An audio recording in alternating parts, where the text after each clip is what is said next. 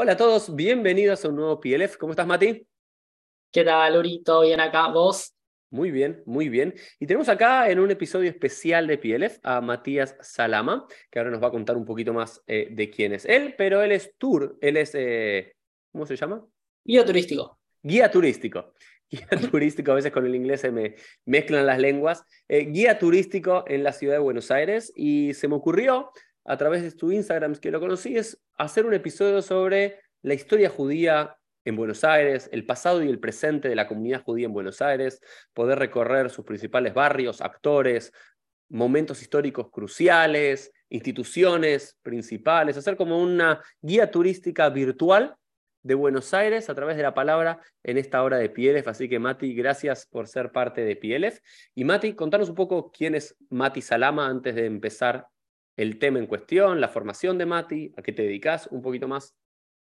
Eh, bueno, dale. Eh, bueno, yo nací, crecí en, en, Buenos Aires, estuve estudiando un tiempo en Israel, estuve estudiando un tiempo en, Nueva York y cuando volví me di cuenta que me encanta la historia y me encanta la historia judía.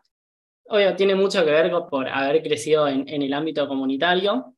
Eh, y bueno, ahora en último año de la carrera ya, eh, y estoy laburando como profe, como guía turístico, eh, y me enfoco más que nada en la parte de, Buenos Aires judío, que nada, a medida que quizás cuando estudias historia judía no estudias específicamente Argentina, pero cuando empezás a ver historia judía de Buenos Aires, por lo menos en mi caso, me di cuenta que hay un montón, un montón para explorar desde todos los ámbitos, desde, no sé, el judaísmo ortodoxo hasta eh, los judíos anarquistas y, y, la verdad que por suerte tenemos un montón de material y pasaron cosas muy interesantes. Eh, así que eso, poco. Excelente. Entonces, entre la historia, guía turístico, judío porteño, ¿qué comunidades, para contarnos un poco y entender más el origen de Mati Salama, cuáles eran tus comunidades, tus escuelas, sinagogas, clubes, cómo, para conocer un poquito más de, dónde venís, Mati? Eh, yo crecí en un ambiente más ortodoxo, crecí en Moldes, eh, jardín, primario, secundario. Eh, de hecho, fui la, primera camada de varones del secundario de varones. Eh, después me abrí un poco. no, no sé, estoy sin etiquetas, no, no estoy definido en, en no sé si ortodoxo, si reformista o mismo una comunidad. Hoy en día no, no tengo una comunidad específica. Sí, a ver, la mayoría de mi ámbito, yo qué sé, me, me muevo en un ámbito bastante judío, mis amigos, mis, mi familia, ¿no? mi, familia me interpela un montón. Eh, así que nada, un poco eso, siempre, ¿no? Uno, no sé, ahora tengo 24 años, entonces vas por, por varias comunidades, no sé, hay un evento acá, un evento allá, pero no sé si...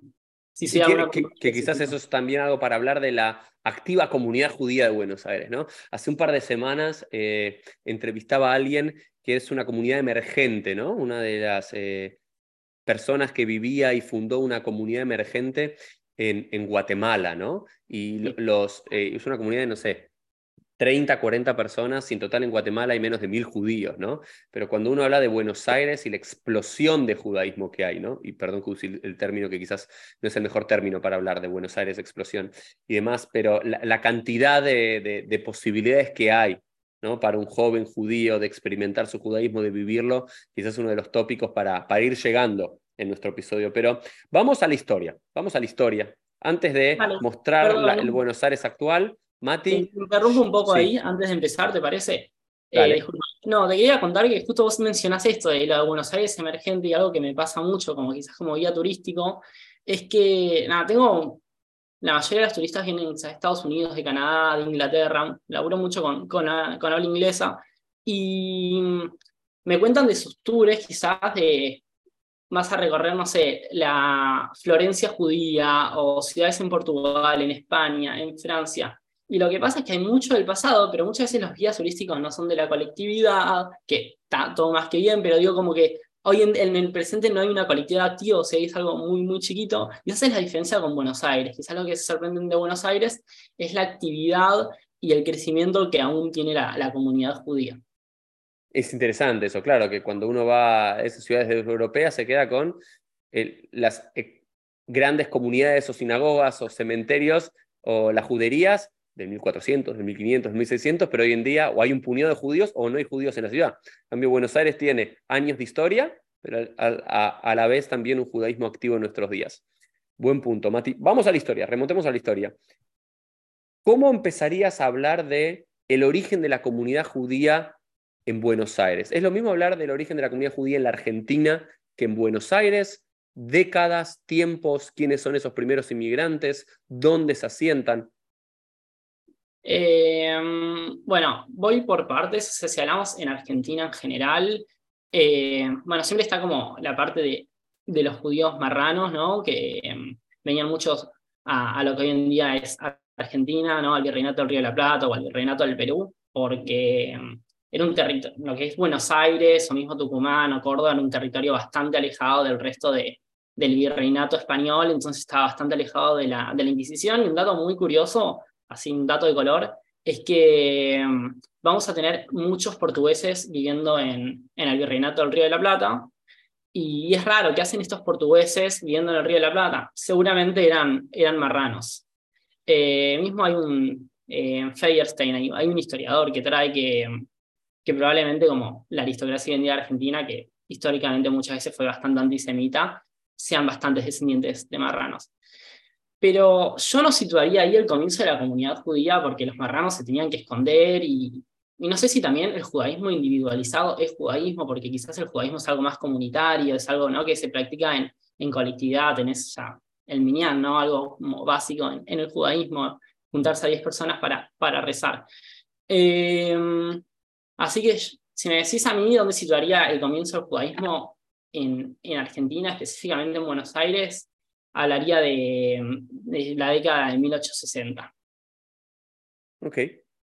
que para eh, lo que es, digamos, el continente europeo es muy tardío, porque había judíos en Europa añares, siglos y hasta un milenio antes, eh, para lo que es Estados Unidos quizás puede ser un poco tardío, ¿no? Porque recordemos un poco que las primeras eh, colonias y comunidades judías en el Nuevo Mundo eh, son de mediados del siglo XVII, ¿no es cierto? Las colonias holandesas, Nueva Ámsterdam, que después va a ser Nueva York, Curazao y demás. O sea que estos primeros judíos acá a la Argentina llegan por lo menos 200 años después que los que fueron los primeros judíos en el Nuevo Mundo es que pensá que el virreinato del Río de la Plata era, bastante, era católico, o sea, tenía la Inquisición, estaba prohibido, incluso después de 1813, ¿no? bueno, está el triunvirato del año 13, cuando se, se prohíbe la, Inquisición. Eh, igualmente, era una sociedad bastante católica y bastante mm, antijudía, eh, mismo antino católico. Los, los británicos empiezan a venir en los años 30, no había muchos antes que los británicos eran, eran protestantes. Eh. Lo que sí tiene particular en los años 60, ya tenés con las, poner entre comillas, las grandes presidencias, eh, a partir de Mitre, eh, que empieza a haber bastante libertad religiosa y tenés algunos judíos que empiezan a venir, que es muy loco, que no son, eh, estos no son los judíos que van a ir a las colonias o los pobres, no sé, los, judíos que venían del Shtetl en Europa y estaban acá vendiendo mercadería de puerta en puerta, sino que van a ser gente que pertenecen a esa clase media alta, eran grandes comerciantes de Inglaterra, de Francia, de Alemania, que vienen a Buenos Aires representando a grandes empresas europeas. Van a ser un número muy chico de judíos, quizás no, no van a llegar a los mil judíos. Pensé que Buenos Aires para esa época también era bastante, eh, bastante chica, no tenía mucho más de 100.000 habitantes. Em, para la década del 60 del siglo XIX. Claro, para allá para la década del 90 va a tener unos 600.000 habitantes. O sea, va a tener un crecimiento exponencial Buenos Aires. Buenos Aires es una ciudad de inmigrantes. Y los judíos vienen con... Argentina también ¿no? es un país que está bastante formado por inmigrantes y van a venir con, con el resto de los inmigrantes. Es para 1860, cuando todavía no hay muchos inmigrantes, los pocos centenares de judíos que hay son estos judíos que, que están muy bien económicamente, vienen del occidente europeo y van a estar bastante asimilados a la cultura occidental. En general no están casados entre, con, con mujeres judías, o sea, siempre nos enfocamos en los hombres porque, bueno, en una sociedad todavía ¿no? patriarcal, digamos. Em, y van a ser judíos con esto, que van a estar muy asimilados, no, no comen kasher, no comen Shabbat, em, y quizás sí tienen una identidad judía. Y acá me parece hay una historia que no sé si alguna vez la escuchaste, seguramente sí, la del, la del árbol en Yom Kippur. El árbol de Yom Kippur, que está buenísimo. Contala, contala, porque es ese. ¿Esa es historia o mito? ¿Qué es? A ver, es mito, pero está, está documentada, tipo, no sé si en el Templo de Libertad, no me acuerdo dónde la vi, que está, está bastante documentada. Eh, y si no sucedió tal cual así, habrá sucedido de una manera muy, muy similar. Vos contánosla antes. Vamos. Eh, cuestión es que es el año 1860, eh, es septiembre, y esto ocurre en lo que hoy en día es Plaza Francia. Eh, Viste que ahí cerca hay una, está la iglesia del Pilar, al lado de... Y ese árbol enorme. Claro, está el ombú, el famoso. No, en verdad no es un ombú, ahora no me acuerdo qué árbol era. Pero bueno, ahí están todos, es un miércoles, la gente está paseando y de repente suena la campana de la iglesia a la, a la hora de misa y todos entran a misa excepto dos personas. Estas dos personas se quedan afuera y ven que, nada, los dos tienen un libro en la mano. Entonces se miran y se dan cuenta que están con un sibur de Yom Kippur. Y empiezan a hablar y se dan cuenta que están los dos ayudando y bueno, uno de los dos es Henry Joseph, que es inglés, y el otro, eh, se me cae el nombre, es un, judío alemán, que después va a tener como mucha, mucha importancia en, en la historia de, de, los judíos en Argentina. Pero bueno, son judíos, eso. uno está casado con una mujer protestante, el otro con una mujer católica. Está perfecto, solamente para mostrarte que no eran gente ortodoxa, no era gente observante, eh, pero sí les importaba el judaísmo, identificarse con los judaísmos, y dicen, che, para el año que viene tenemos que armar un minyan de Yom Kippur. Así que ya para 1862 van a formar la CIRA, la, la, Congregación Israelita de la República Argentina, que es lo que hoy en día es el Templo de Libertad, y van a construir, bueno, el templo en 1897. El que es hoy en día igual es de 1932, que es, eh, nada, hicieron unas reformas y le dieron esa estructura impresionante que, que tiene hoy en día. Pero entonces digamos que los primeros inmigrantes, apenas unos cuantos cientos, judíos asimilados, pero con identidad judía, clase media, media alta, Francia, Alemania, Inglaterra, de esa zona, ¿no? los judíos de Europa del Este, vienen acá por cuestiones comerciales y también imagino que el no ser judíos muy observantes y practicantes también le permite venir al Nuevo Mundo sin tener que preocuparse por Kashrut, por Shabbat, por un Minyan, por una Migbe, que quizás otros judíos que si les importaba eso sus lugares de origen, solamente migraban a comunidades donde ya estaba o migraban con suficiente cantidad de gente para construirla.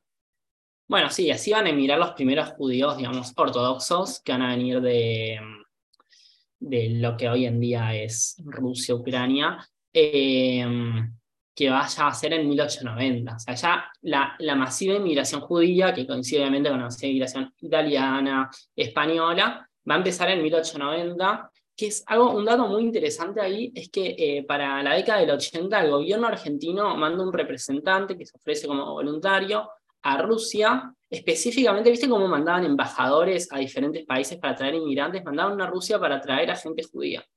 ¿El, el, que llevan es judío? Eh, no, no es judío. No, ok. Y entonces, vamos, todos conocemos ¿no? el, famoso Basser y las diferentes eh, hordas de, de, inmigrantes, así ya la inmigración masiva de cientos y después miles desde la década de 1880. Pero, ¿qué pasa desde ese 1860, 1862, la fundación del Templo Libertad, la Cira, eh, estos dos judíos que luego forman el Minyan y una comunidad? Eh, ¿Qué pasa desde ahí hasta 1880? ¿Hay nuevas comunidades, nuevas migraciones, nuevas instituciones o todavía es libertad y no mucho más? No, no. Entre 1860 y 1880, mira, lo máximo que vas a tener es la, también los que van a llegar eh, van a ser los, unos pocos judíos marroquíes, que más adelante van a formar un diario muy famoso, que es el diario Israel.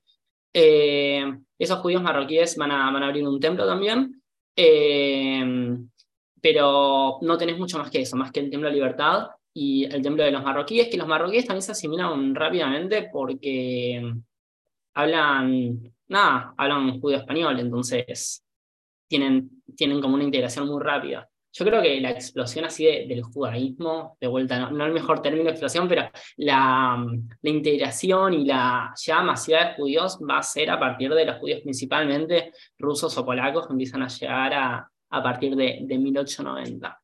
Y nosotros conocemos esa historia y la trabajamos en algunos PLF y demás, algunos tópicos, eh, especialmente las historias de las colonias y cómo muchos se van entre ríos y las colonias del Barón Hirsch. Pero lo que nos interesa en este episodio tiene que ver con la vida judía en Buenos Aires. ¿Qué de esos judíos que venían de Ucrania, de Rusia, de lo que hoy es Ucrania, Rusia, Polonia, se quedan en Buenos Aires y por qué se quedan y dónde se quedan? Mira, al principio no se quedan tanto en Buenos Aires, se van para las colonias, pero lo que pasa es que es como un touch and go. Van muchos, a ver, de los que llegaron del barco de ese, a, a los pocos años solamente el 30% quedaba en Santa Fe, la mayoría se volvían a las ciudades. Eh, lo que pasa a principios del siglo XX ya se empiezan a establecer en Buenos Aires y pensá que hay un crecimiento eh, muy rápido en Buenos Aires. O sea, ya para 1890 y largos, 1896, 1897 ya tenés un diario Yiddish, dos diarios Yiddish, para 1900 empiezan a sumar la cantidad de diarios Yiddish y bueno, obviamente se vienen dos, los diarios Yiddish pro-sionismo y los más socialistas y comunistas. Y pensá que ya para principios del siglo XX vas a tener el diario La Protesta, que es un diario anarquista, que una de sus páginas la sacaba en Yiddish. Digo, hay una ya muy demasiada de judíos, pero a diferencia de otros lugares, hay una integración muy rápida de los judíos a Buenos Aires. Seguro que tiene que ver con la de Buenos Aires, es una, en una ciudad de inmigrantes en el momento, pero es muy particular la rápida integración que tienen, que tienen los judíos en Buenos Aires. Eh, no sé si escuchaste una vez en 1909 lo que pasa con Simón Radovitsky. Sí, sí, sí, sí.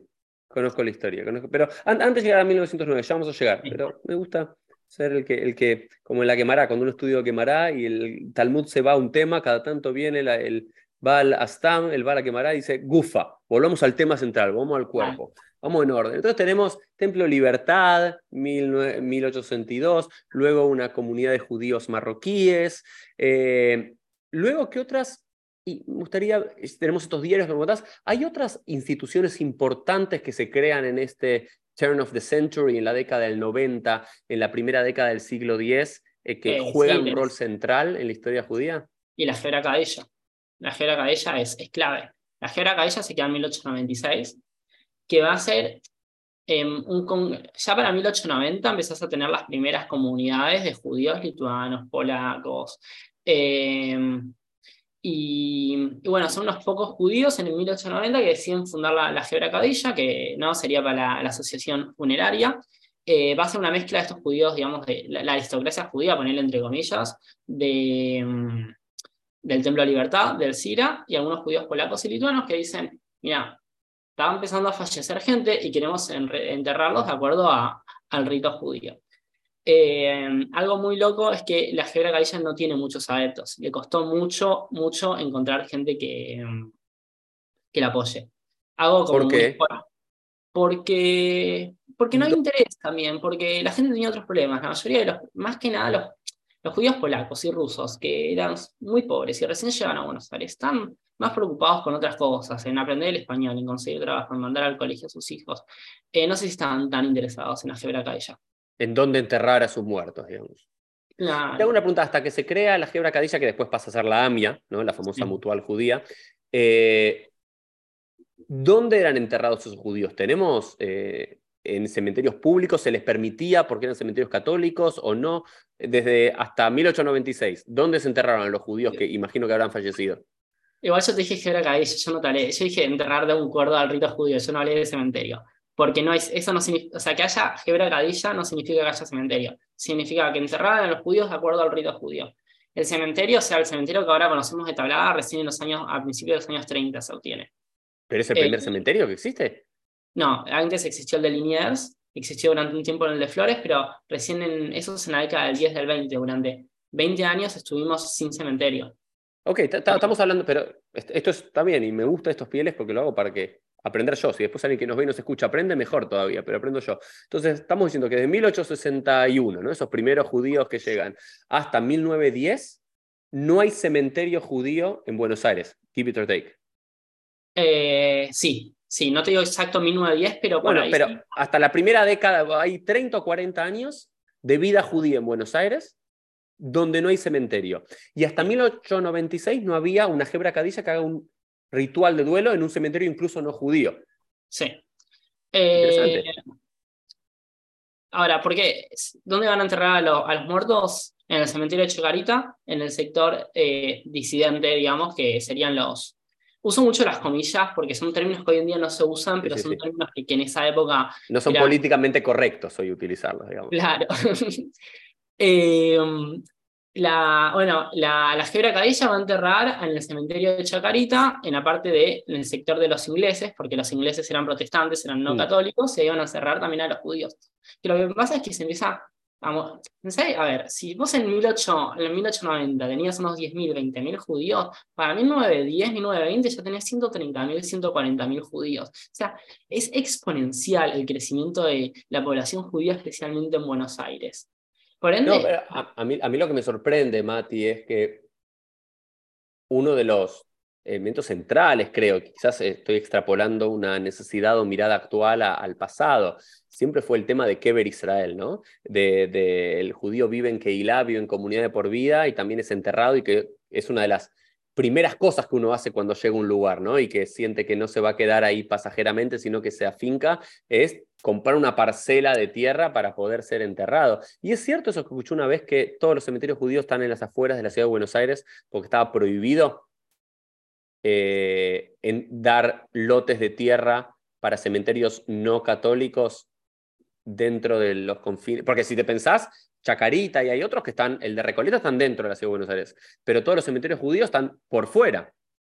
Pero en el de Chacarita se enterraban a, los ingleses protestantes, y de hecho hay judíos enterrados ahí, porque los ingleses protestantes le dan sector a los judíos. Em, no sé si te, pero es verdad eso, los grandes cementerios están todos afuera. El de Liniers, mismo el que llamaban cementerio de Liniers, que ahí está enterrado Alberto Berchenhofer, que escribió Los, los gauchos judíos. Eh, el cementerio de Liniers en verdad no está en Liniers, está en Ciudadela. Hmm. Eh, es verdad eso, ¿no? nunca lo había pensado. Sí, no, por una cosa creo que puede ser permitir enterrar, enterrar a alguien el rito, pero dar lotes de tierra para un cementerio no, no, no de uso católico, pero bueno, eso lo escuché una vez. Eh, no sé si será o no. No sé, te la, te la debo, pero esto, en el cementerio de sé que está el cementerio de Chacarita y de toda religión ahí. Entonces esa gebracadilla comienza a, oficiar y a dar rito judío a los que fallecen en cementerios no judíos y luego para la primera década del siglo XX ya empiezan a aparecer los primeros cementerios eh, judíos. Eh, sí, empiezan a aparecer ya para, para la década de, y para la década del 30, bueno, tenés que es el gran cementerio. Vas a tener los que construyen antes su cementerio van a ser los, judíos, eh, los judíos marroquíes. En general, los judíos sefaradíes van a tener mucha más facilidad porque eran mucho más simples. Como que los judíos, el judío sefaradí siempre va, a ir desde, no sé, los de de Alepo, o los, judíos sirios de Damasco, o los turcos o los marroquíes, cada uno con su cementerio. Eh, dato de color, los marroquíes empezaron su cementerio con los de la Migdal, para, para otro podcast. Eh, pero los ashkenazim hacían un montón de lío, ¿no? No se ponían de acuerdo y, y no, porque también dentro del mundo ashkenazí como que había muchas más divisiones políticas quizás que dentro del mundo sefaradí.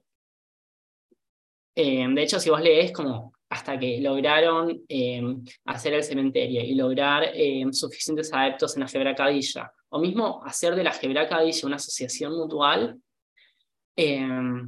se armaban muchos, muchos líos dentro de la Cadilla, a veces tenía que intervenir, como tenía, intervenía la policía o intervenían entes políticos porque no, no lograban ponerse de acuerdo. Tenés casos de que terminan llamando a la policía por los desacuerdos, que se iban a las manos. Em, y en especial los que más les sorprendían eran estos judíos franceses o alemanes que ya estaban instalados hace varias décadas, como los judíos polacos o rusos que quizás tenían menos recursos.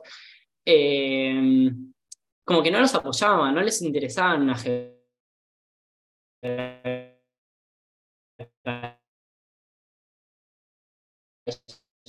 bueno, o una mutual, hagamos una fibra una mutual. Para los años 30 ya sí tenés el cementerio. ¿Estás, ¿Estás conmigo, Uri? Para hablar.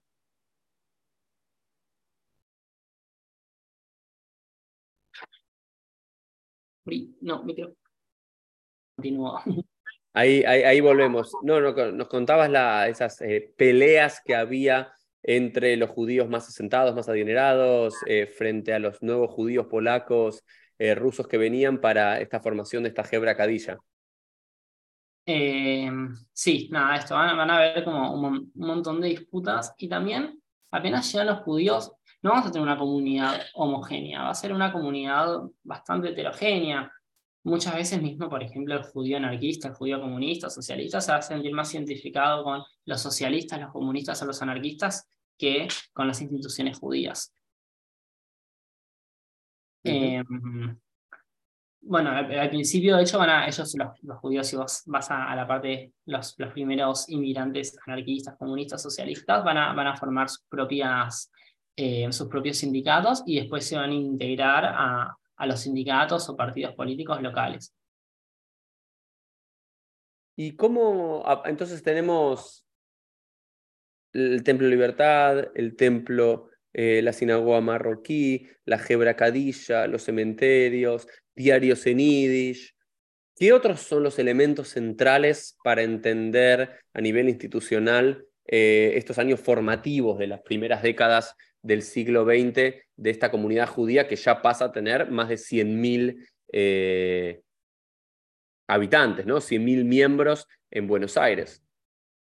Em, bueno, obviamente algo que va a nuclear siempre a los judíos van, a ser las, sinagogas, pero las sinagogas van a nuclear más a los sefaradín que los, que los así. O sea, el sefaradí llega y va a armar su sinagoga, no sé, el Ortorá de Barracas, Agudadoim en Flores, tenés Shalom eh, de los eh, judíos de, Rodas en, en colegiales, eh, pero los Ashkenazim quizás se van a nuclear más en otro tipo de organizaciones. Eh, teatro, el teatro los, va a nuclear bastante. El teatro Yiddish acá en Buenos Aires tiene mucho, mucho éxito. Más que nada porque cuando terminaba, nosotros estamos en el Polo Sur, entonces cuando terminaba la temporada de teatro en Polonia, se venían todos los actores para, para Buenos Aires a, actuar acá. Si querés, para visitar, si tenés, querés hoy en día, tenés el, el último, digamos, teatro Yiddish, que es el IFT, que no, no es el Yiddish Folklore Theater en, en Bulón Sumer y Corrientes, que hoy en día no, no dan más teatro en, en ya desde los años 60 no, no hay más teatro en Ish, pero sí siendo un teatro judío que, que representa un poco a, este movimiento cultural. O tenés el, el Iwo, que, que solamente está en Buenos Aires, en Nueva York, que es un, un archivo histórico en la calle del Chacucho, eh, con, no me acuerdo ahora, pero miles y miles de libros, de libros en Ish, porque el movimiento cultural Ish acá fue muy fuerte y las organizaciones eh, culturales acá fueron muy fuertes, desde Poaletzion, desde ¿no? más, más sionista, hasta, eh, no sé, el ICUF, que, que era, que era una mirada más socialista o, incluso comunista. Eh, pero se van, a, se van a organizar y se van a hacer súper heterogéneos en todo tipo de, organizaciones. O sea, ibas a la calle Corrientes y encontrás todo tipo de organizaciones, digamos, de, de lo que hoy en día llamaría más derecha, no sé, de Betar, hasta eh, bueno, se va a quedar más tarde, va a llamar a o, o, vas a tener todo tipo de, de y de, y de tipo de organizaciones, el de las damas de la organización de damas de beneficencia, el Hospital Esra, el Hospital Esra Basa Flores, es una manzana, se construyó en 1919, es algo impresionante. Para que te das una idea, tantas instituciones se crearon que teníamos casi la misma cantidad de instituciones que la comunidad italiana.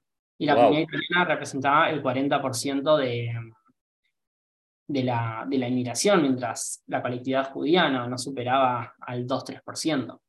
Wow. Y eso habla de, eh, puedo hablar de dos cosas, de, de, el, asentamiento y el rápido crecimiento, pero también de la división, ¿no? Eh, que, que, podía haber, que quizás en vez de un diario tenía que haber 10, 10 diarios, en vez de un club, 10 clubes. Ay, todavía no hablamos de los clubes, después vamos a hablar. Eh, pero tenemos entonces el mundo sinagogal por un lado, pero también interesante pensar el tema de teatros, el tema de otras instituciones más de términos culturales. Y a nivel, eh, te pregunto, a nivel escuelas, a nivel Gedarim o Batei Sefer o Yeshivot, eh, ¿había en ese momento o dónde se educaban esos judíos jóvenes? Ya para la década del 90, 1890, vas a tener el primer Talmud Torah, que es el Talmud de Rishoná, ¿no? Era nacida, así que era Talmud Arishono. El Talmud de Arishono eh, empieza a fines en 1890 y después cuando se construya el templo de Paso, el gran templo de Paso que está ahí en Corrientes y Paso, eh, en 1919 el Talmud de la se va a pasar ahí. Si vos vas al templo de Paso, seguramente fuiste, vos entrás y tenés eh, una inscripción de un lado en castellano sobre la fundación del templo y en otra en Yiddish, y en ambas habla de la fundación no solamente del templo, sino que ahí también se crea el Talmud Torah del Talmud Torah Regional después va a ser el colegio Herzl. Hmm. Y era un colegio eh, de la tarde, digamos, los chicos iban a un colegio público a la mañana y a la tarde estudiaban ahí. Era como el modelo de Estados Unidos de Hebrew School los domingos por la mañana. ¿Cómo funcionaba? Lo que es Talmud Torah en general vas a tener es que tiene un enfoque más de colegio público y después Talmud Torah.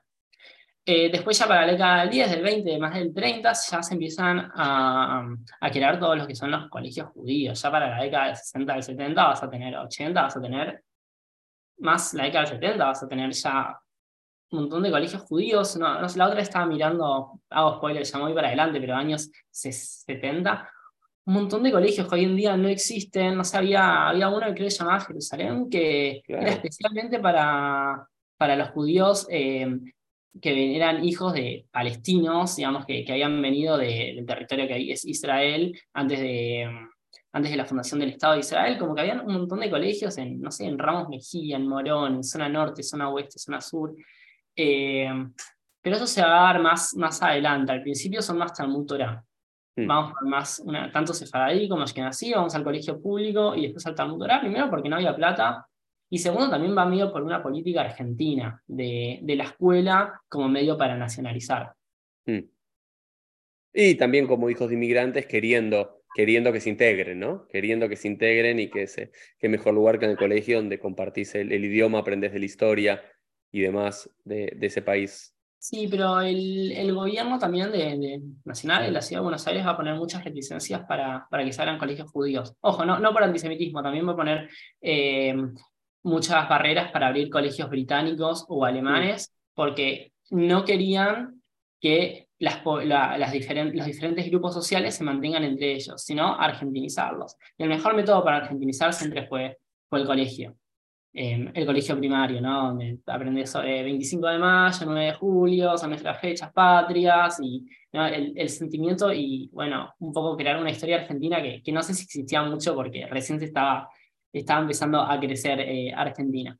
Y te hago una pregunta, Mati, trayendo el pasado al presente y tu historia personal y demás, habiendo transitado toda tu vida en un colegio judío ortodoxo como es eh, el, colegio de Moldes, ¿sentís esta diferencia frente a alguien que quizás eh, fue a un colegio público y después a algún tipo de, de a la tarde, esa argentinidad? ¿Sentís que, porque yo también soy producto de escolaridad judía al 100%. ¿Hay algo que, que falla en eso, en, nuestro sentido de integración? En mi experiencia personal, quizás me comparo hoy en día, ¿no? habiendo ido a, la universidad pública, eh, donde la mis compañeros son de, colegios, fueron colegios públicos, eh, falta un poco de, de, orgullo argentino o mismo de, de, aprendizaje desde las fechas, cosas tan básicas como, como las fechas patrias. Em, sí, falta como, como que, no sé, quizás la asocias más con, con Israel o con colegio ortodoxo más con, con la y la Torah, em, pero sí, siento que, que, hay una diferencia entre el colegio público o mismo el colegio laico con que el colegio judío y especialmente el colegio ortodoxo judío. Mm. Interesante. No, quizás eh, los, los, pensadores políticos argentinos tenían razón en su momento, en su, lectura. Decimos, si queremos integrar la sociedad, que sea un melting pot y, que, y no que, cada, que los judíos se vayan con los judíos, los españoles con los españoles, los ingleses con los ingleses, los italianos con los italianos, hay que traerlos juntos a la escuela y que después cada uno haga lo que fuese, pero por otro lado siempre, no sé, el, el, riesgo o el miedo dentro del mundo judío, en este mundo abierto, que es la asimilación, ¿no? Eh, es que, es, que es totalmente real, o sea, vos vas al Pestalozzi, no sé, mandás a tu hijo al Pestalozzi, después se va a hacer un intercambio a Alemania y después viene una, una chica, un chico alemán en tu casa y, y, ¿no? y hay como una desasociación de, de, de, Argentina, ¿no? Y lo mismo ser colegios italianos o, o, ingleses. Eh, es que realmente sí, realmente como el colegio argentino fue eh, muy exitoso desde, desde ese lado, desde que el el inmigrante habla, habla yiddish, pero ya el hijo de inmigrantes no habla tanto yiddish, el nieto ya no sabe y por eso se acaba el teatro yiddish también, en, los años 50, vos sea, el teatro yiddish, em, el teatro era todo en yiddish, ya para los años 60 no era más en yiddish, pero porque no sé, no se transmitía el yiddish, el yiddish se va perdiendo. De hecho, hoy en día no hay yiddish, los colegios judíos enseñan hebreo. Bueno, entonces sigamos, volvamos el tiempo atrás, volvamos eh, al GUFA, volvamos al centro, estamos en las primeras décadas del siglo XX, estas instituciones e importantes tanto en el mundo sefaradí como eh, ashkenazí. Eh, ¿Qué más hay para evaluar y tener en, en, mente esas grandes instituciones? O también quizás te llevo, Mati, a grandes hitos, ¿no? Como esos años que marcaron por un suceso u otro la historia judía en Buenos Aires. Mira, yo a mí lo tampoco lo que quiero hacer es una historia rosa de, Buenos Aires, ¿no? De, ay, vinimos los judíos acá, nos asentamos y, fuimos felices. Y, la realidad es que, o sea, aunque la experiencia judía fue muy positiva en Buenos Aires y fue una de las mejores integraciones que hubo, sí hubieron como episodios un poco más oscuros, como, como fue lo que pasó en enero de 1919, en la Semana Trágica. Eh, no sé si conoces el hecho, pero en, en el... dedicamos un PLF completo al tema, pero contanos así brevemente qué es lo que sucedió. Brevemente, para el que no lo haya escuchado, eh, bueno, empieza con una huelga en una fábrica y las represalias se van a tomar contra eh, un grupo social que tenía un montón de obreros y de gente perteneciente a, sindicatos, que van a ser eh, la colectividad judía y los militares y la aristocracia, los hijos de la aristocracia, van a ir a, al 11 y van a saquear negocios, romper ventanas, lastimar gente, incluso matar. No se sabe la cantidad de muertos, pero se sabe que, que murió gente. Eh, no, y a partir de ahí está esta pregunta de, bueno, al final nos vinimos a Argentina para vivir como personas libres y poder eh, desarrollarnos libremente y, al final para, para vivir así volvamos a Europa. Eh, por suerte, nada, fue, un episodio, un episodio aislado. Eh, la verdad, en si hablas en términos generales, la, la, integración, la integración fue excelente. Eh, y de hecho vas a tener ya después muchos judíos que no se sientan cómodos, se sientan más cómodos siendo argentinos que judíos. ¿no? Está el, además, hoy en día, hoy en día o en la historia ya de, de, los judíos en Argentina, la gran parte de los judíos, la mayoría incluso te diría, no pertenecía a organizaciones judías. Eh, muchos eran o son judíos que son judíos porque celebras Pesach o Rosh Hashanah o canciones, eh, ciertos ¿no? símbolos culturales, eh, o quizás hasta te asocias con el judaísmo porque, no sé, perteneces a Atlanta, pero no, no te sentís representado en una, una institución o organización judía. Eso ya, eso desde siempre, como que desde los primeros inmigrantes vas a tener eso. Eh, de hecho, tenés, no sé, Simón Radovitsky en 1909, que es el anarquista, un judío anarquista que, que va y pone, que mata a un, a un, a un policía. Eh, digo, Simón Radovitsky se sentía más identificado con el anarquismo que con el judaísmo. Eso va, o sea, con el anarquismo argentino. Eso vas a tener un. Y había llegado hace un año de Europa del Este. Eso vas a tener un, montón acá. Sí, esa tensión entre lo trivial, eh, tribal, no trivial, tribal y, universal, ¿no? Como esa puja entre los sectores más eh, conservadores, llamémoslo, tradicionalistas, que querían mantener esa identidad, y otros que decían, no, venimos acá para, para estar bien, y si en Europa no podíamos, y teníamos que mantenernos en nuestros claustros, guetos, acá podemos ser más libres, y también eh, parte de esa identidad, ese idioma, ese ritual, ese lenguaje corporal y físico y hasta de vestimenta se va perdiendo en pos de la, de la modernidad. Y otro de los grandes puntos que eh, hoy sorprende, ¿no? Digamos, cuando alguien viene de afuera eh, y ve la comunidad de Buenos Aires, tiene que ver con los clubes, ¿no? El fenómeno de los clubes. yo, soy, yo vivo, soy rabino acá en el sur de Florida, le cuento ese fenómeno a, gente acá de la colectividad judía de Estados Unidos y no sé si existe como existe en Argentina en otro lugar del mundo. es un fenómeno...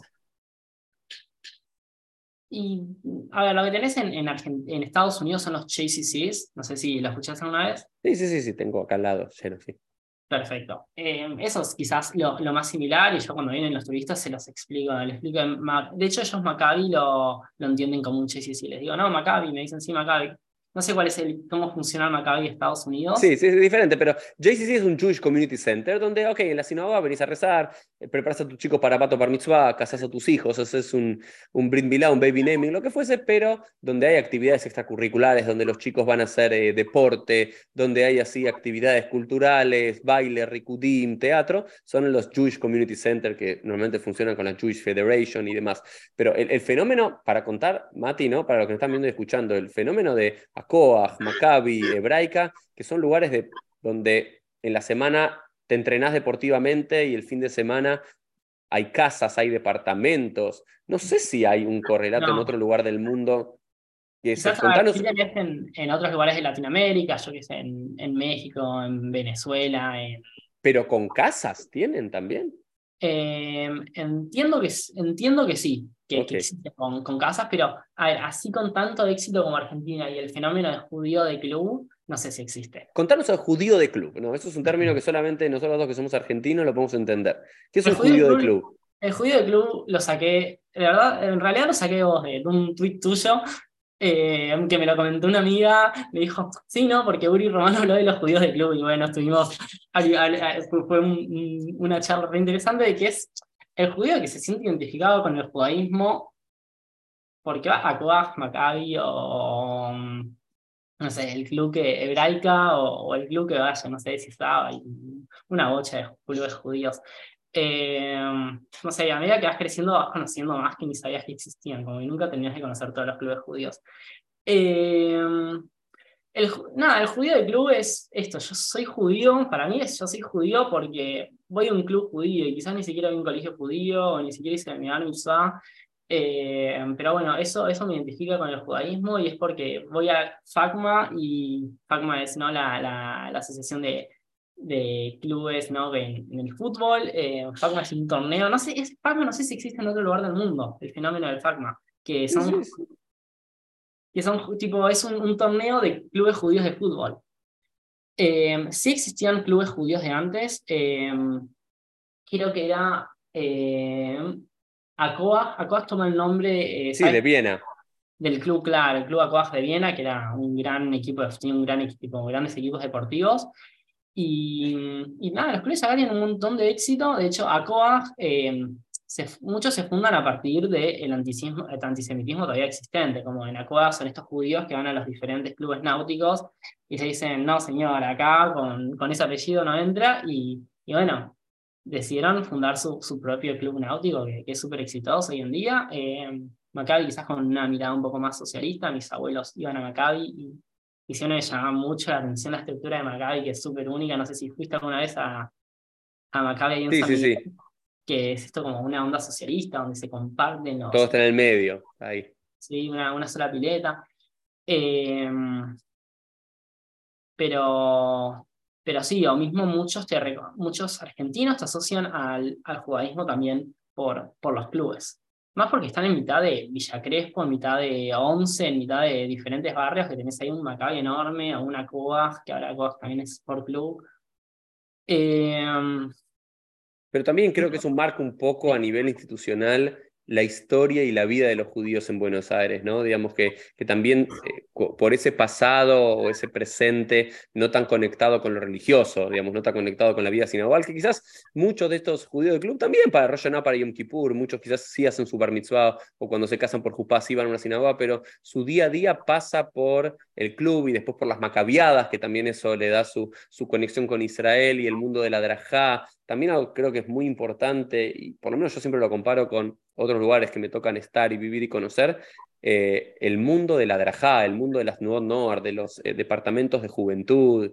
Eh, en la Argentina tiene una impronta que no existe acá en Estados Unidos, ¿no? Digamos, la comunidad judía norteamericana es una comunidad básicamente sinagogal, o sea, ortodoxa, conservadora, reformista, renewal, reconstructionist, lo que fuese, sí, las Jewish Federations todo bien, algunos Jewish Day Schools, pero por ejemplo, yo vivo en una zona densamente poblada judaicamente y hay muchas menos escuelas judías que las que hay al día de hoy en Buenos Aires con todas las que cerraron. esa red escolar judía no, no religiosa que existió y que todavía quedan algunos en Buenos Aires, también da mucho para entender quiénes son esos judíos que vivieron ahí y cuál era su conexión con los judíos y cómo lo pasaban generacionalmente. Eh, sí, a ver, algo que a mí siempre me llama mucho la atención del judaísmo en Buenos Aires es este judaísmo no religioso. O sea, este judaísmo no sinagogal. De hecho, Marshall Mayer, cuando llegó a Argentina a fines de los años 50, se encuentra que nadie iba al templo, pero tampoco conservador o reformista. No ortodoxo, pero tampoco conservador o reformista. La gente no iba al templo. Pero después, en los años 80, 90, tenés. O sea, Marshall Mayer, no, obviamente hizo una. Respecto a lo sinagogal, hizo una gran obra, abrió templos en todo Buenos Aires o el centro rabínico, ¿no? el Marshall Mayer.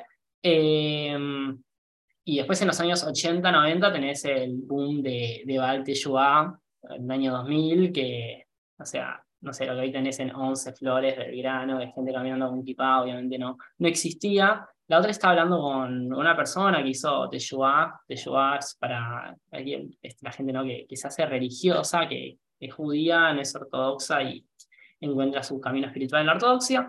Eh, hace, estábamos hablando, él se había vuelto ortodoxo, o sea, bastante temprano, en los años 70, y me decía, había un solo local ayer en todo Buenos Aires.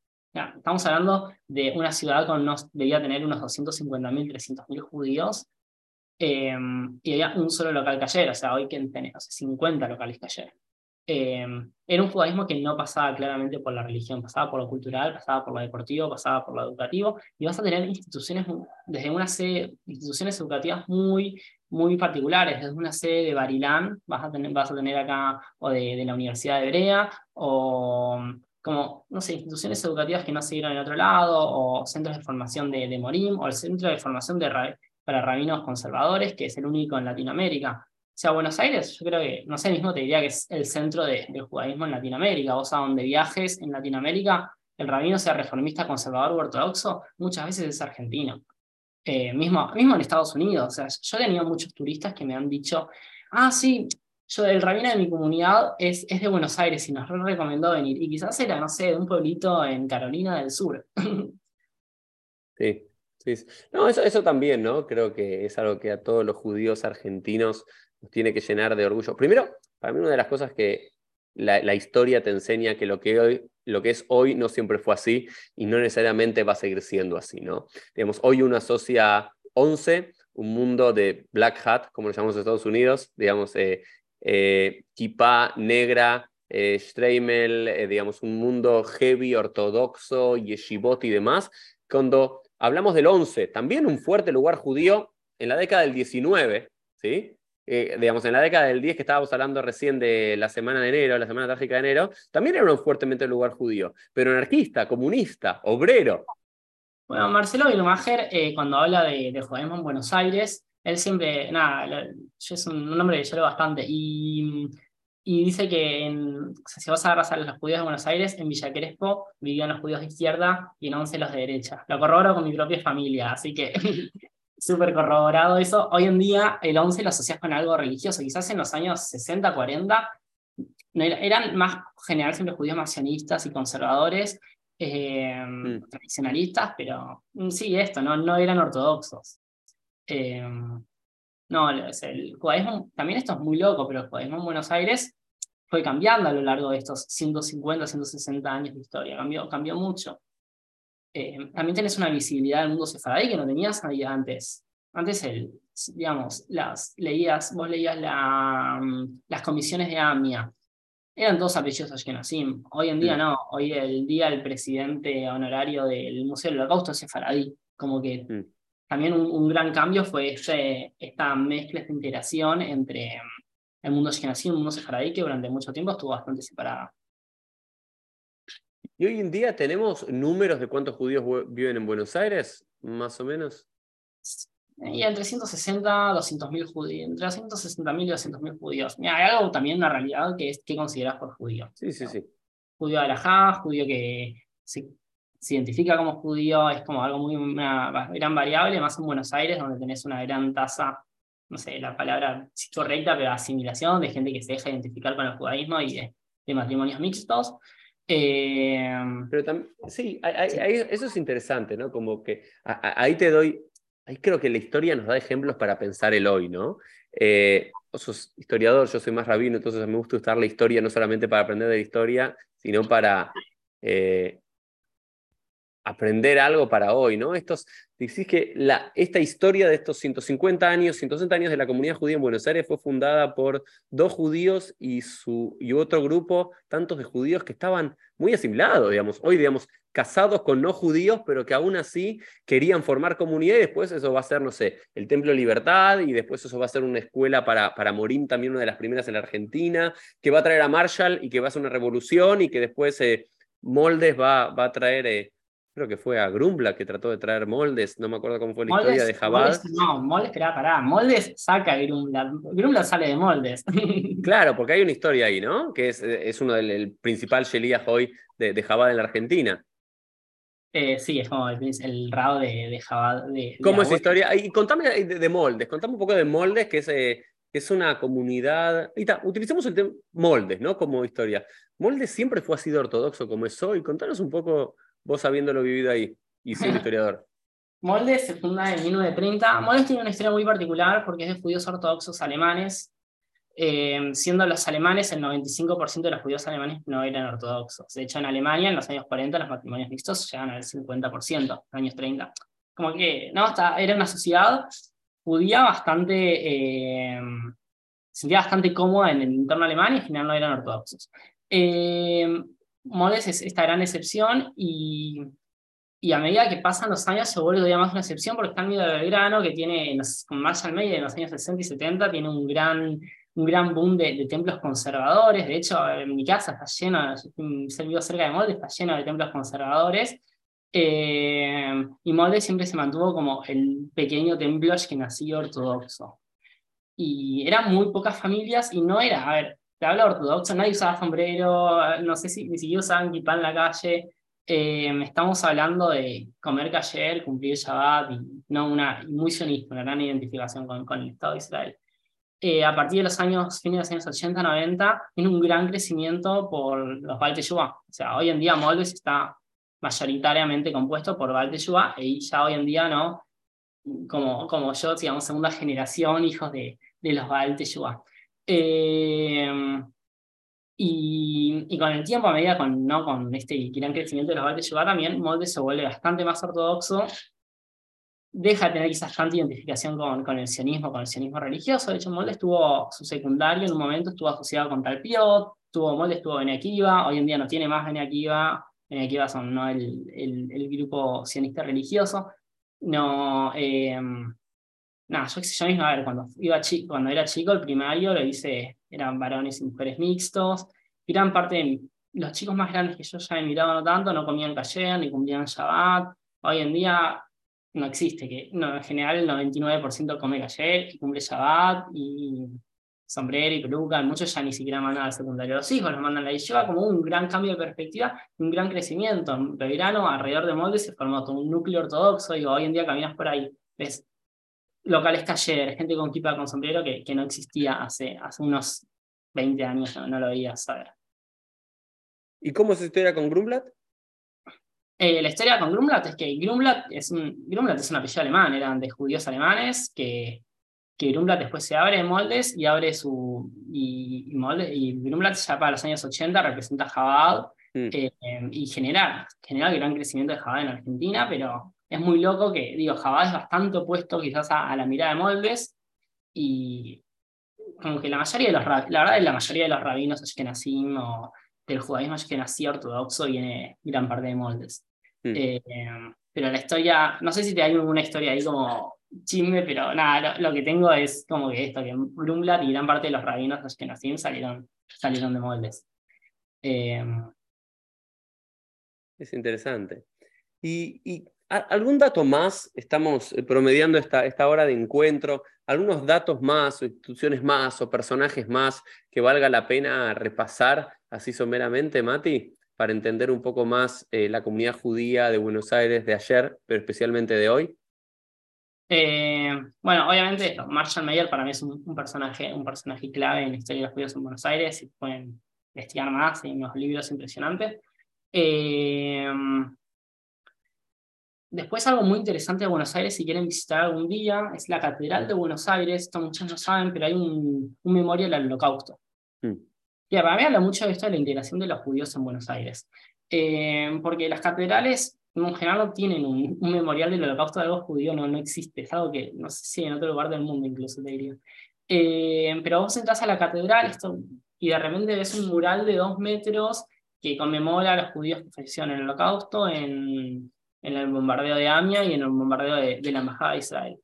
Eh, y es una de las pocas catedrales donde puedes entrar con la cabeza cubierta para que puedas entrar con kippah.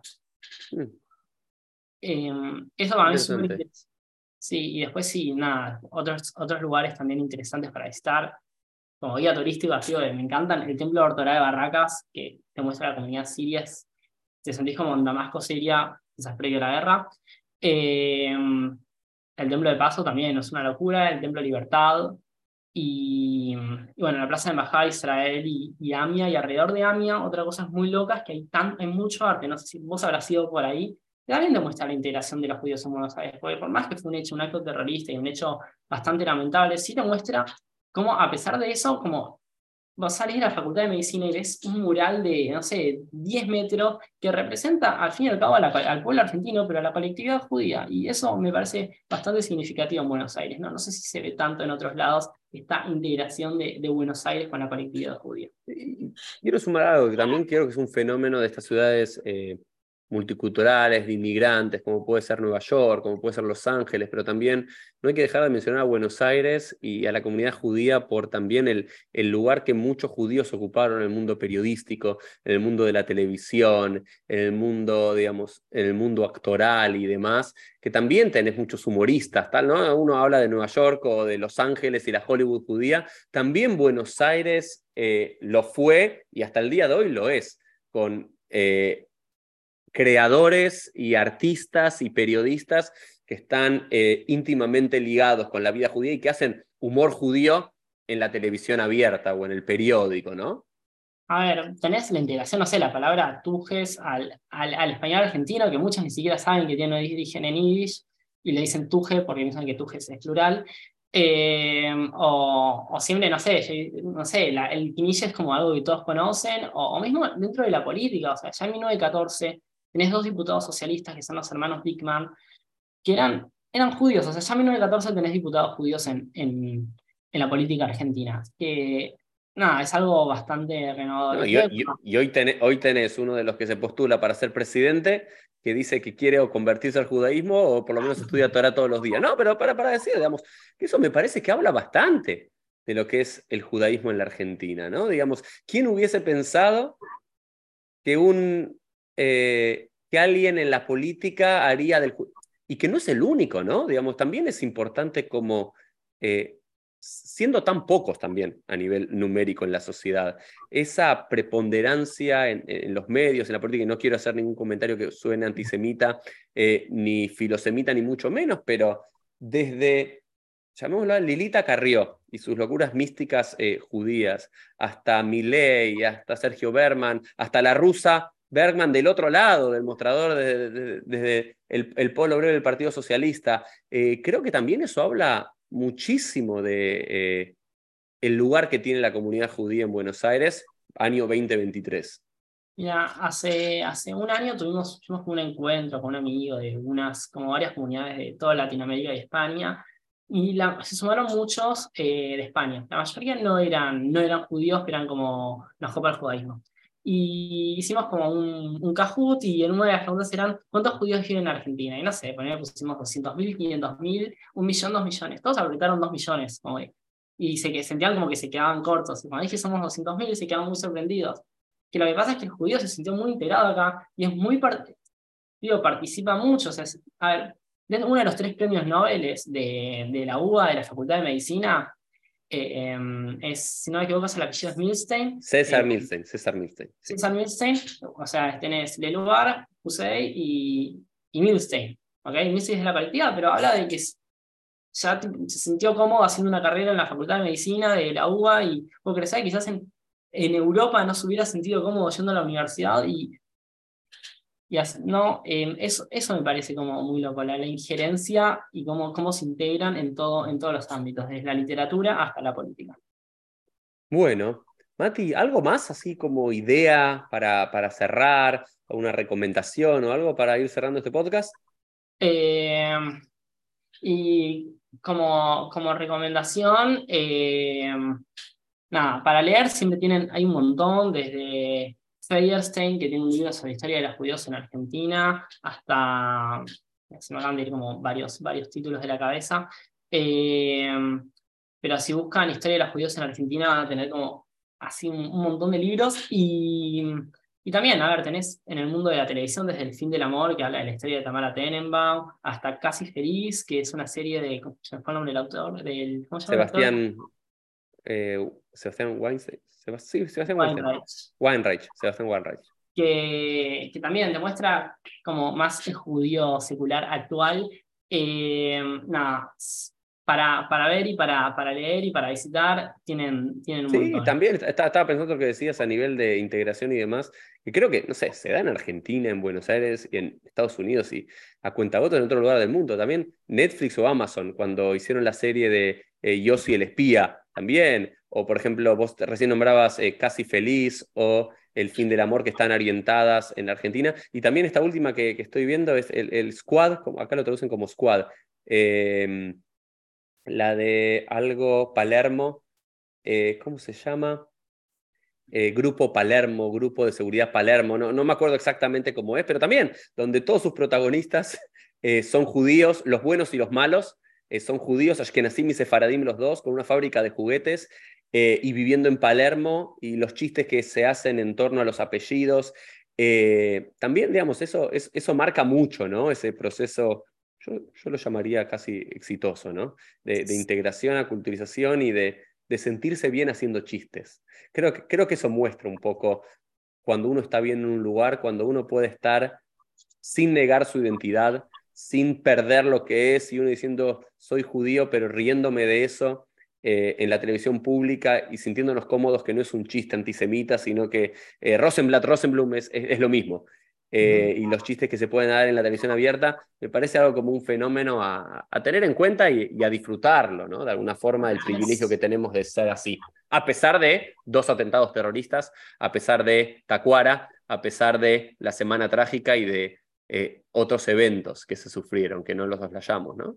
Tenés, tenés cantantes como, ¿no? conociendo, no sé si ubicas Conociendo Rusia, es una banda que ahora como está muy en alza acá, acá en Buenos Aires, es un, cantante, Mateo, apellido ruso súper largo, que bueno, nada, es ruso, es judío, es de la colectividad, y vos lo ves ahí en, los videos en YouTube con, con la estrella de David, con el Magen David. Eh, y no sé, también como que la otra vez, nada, fuimos, fuimos, con unos amigos a escuchar varias bandas y, apareció él y le digan, che, ruso, y no asociar como, no sé, como la integración de lo ruso o de lo, de lo judío a, a lo argentino, o tenés locales que son que venden comida judía que no necesariamente ni siquiera son calleras. O sea, no sé, por todo Buenos Aires tenés Moya, que te vende comida judía o judía argentina, que me parece muy loco que ni siquiera es cayer y tiene un montón de éxito igual, y no necesariamente la población que va a consumir es judía. Bueno, son como los delis, ¿no? Los delis en Nueva York o los bagels en los Estados Unidos, que también comidas, entre comidas, judías en un comienzo, que ahora son americanas y que la mayoría no son cayer.